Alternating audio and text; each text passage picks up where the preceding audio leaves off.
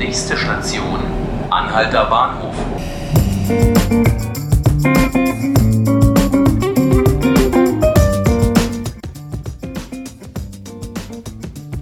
Liebe Hörerinnen und Hörer, schön, dass Sie eingeschaltet haben zu 5 Minuten Berlin, dem Tagesspiegel-Podcast. Mein Name ist Laura Hofmann. Am 1. September wählt Brandenburg ein neues Parlament und die AfD hat Chancen, stärkste Kraft zu werden. Darüber reden wir gleich. Erst einmal schauen wir in diesen Freitag. Um 10 Uhr gibt Berlins regierender Bürgermeister Michael Müller in seiner traditionellen Jahrespressekonferenz einen Ausblick aufs Jahr 2019. Dabei wird es um alles gehen, was die Stadt bewegt und was die rot-rot-grüne Regierung, die, der er vorsteht, plant. Wichtige Themen werden also sicherlich Wohnen, Verkehr, Verwaltung, Digitalisierung und Soziales sein.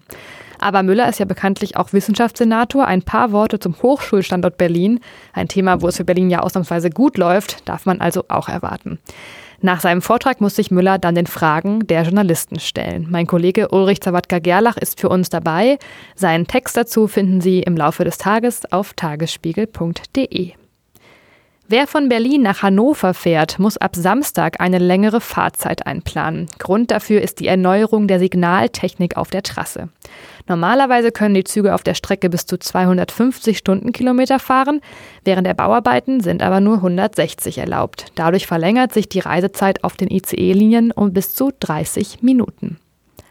Heute beginnt außerdem der Bundesparteitag der AfD im sächsischen Riesa.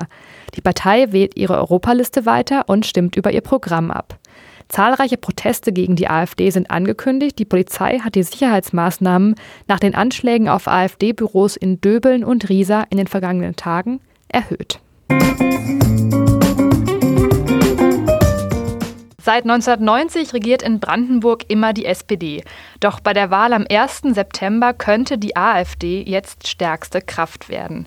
In den Umfragen liegt die Partei bei 20 bis 23 Prozent und damit gleich auf mit den Sozialdemokraten. Über die AfD in Brandenburg und die Aussichten für die kommende Landtagswahl spreche ich jetzt mit meinem Kollegen Felix Hackenbruch. Hallo Felix. Hallo Laura. Felix, wie ist denn die Stimmung in Brandenburg acht Monate vor dieser wichtigen Landtagswahl?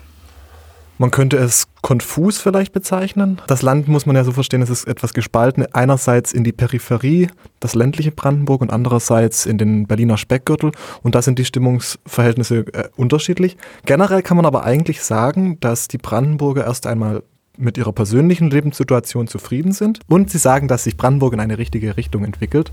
Das äh, kann man dem Brandenburg-Monitor entnehmen. Das ist eine große Umfrage, die im Herbst letzten Jahres veröffentlicht wurde und äh, von der Landesregierung in Auftrag gegeben wurde.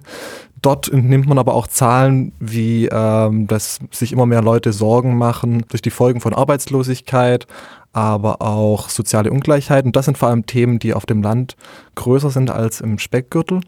Gleichzeitig kann man auch sagen, dass es durchaus Stimmungen im Land gibt, die zum Beispiel der AfD entgegenkommen. Nämlich viele Leute sagen, sie fühlen sich zunehmend entfremdet durch ähm, die Flüchtlinge, die ins Land kommen mhm. und die Zuwanderung. Andererseits auch Zahlen, 64 Prozent der Brandenburger sagen oder der befragten Brandenburger sagen, dass äh, sich Muslime nicht an die Regeln der Gesellschaft halten. Mhm. Also hier gibt es Stimmungen, die eindeutig der AfD helfen. Und auch deswegen hat die AfD angekündigt, den Wahlkampf in die Dörfer tragen zu wollen. Okay. Die AfD sitzt ja auch jetzt schon im Landtag, neun Mitglieder. Ähm, wie kann man sich denn die Arbeit der bisherigen AfD-Landtagsfraktion vorstellen oder wie lässt sie sich bewerten?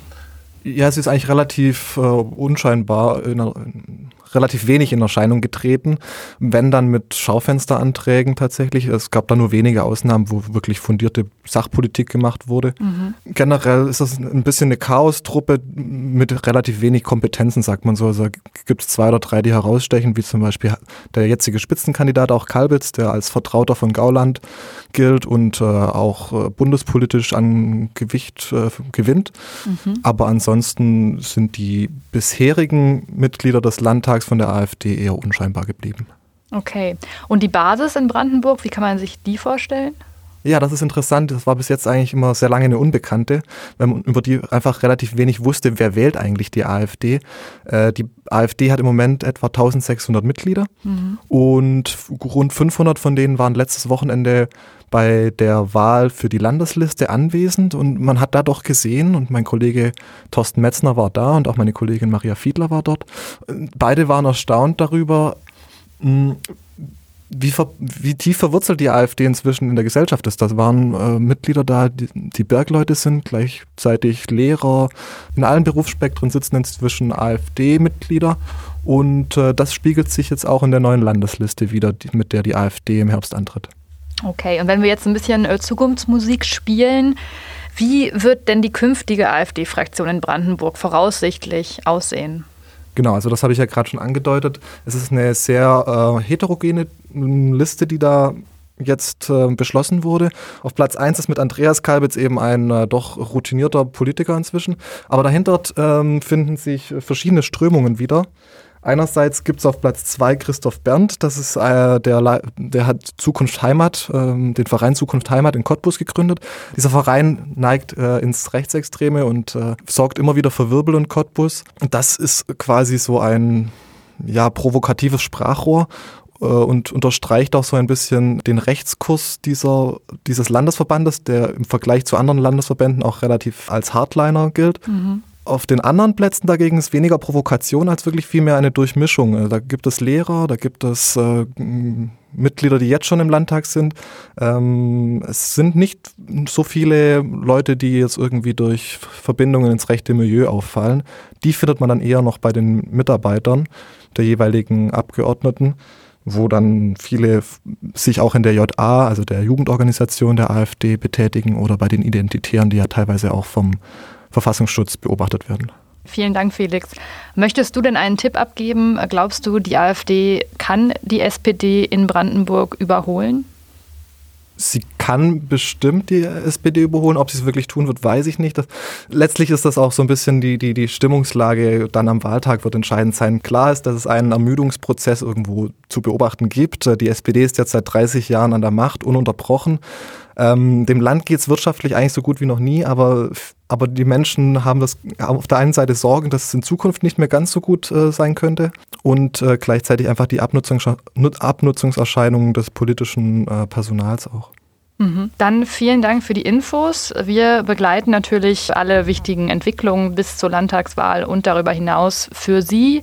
Ich freue mich, dass Sie wieder zugehört haben bei 5 Minuten Berlin, dem Tagesspiegel-Podcast. Und ich hoffe, dass Sie das auch am Montag wieder tun. Dann gibt es eine neue Folge. Alle Folgen finden Sie wie immer auch auf Spotify und iTunes und natürlich auf unserer Seite tagesspiegel.de. Ich wünsche Ihnen ein schönes Wochenende. Bis bald.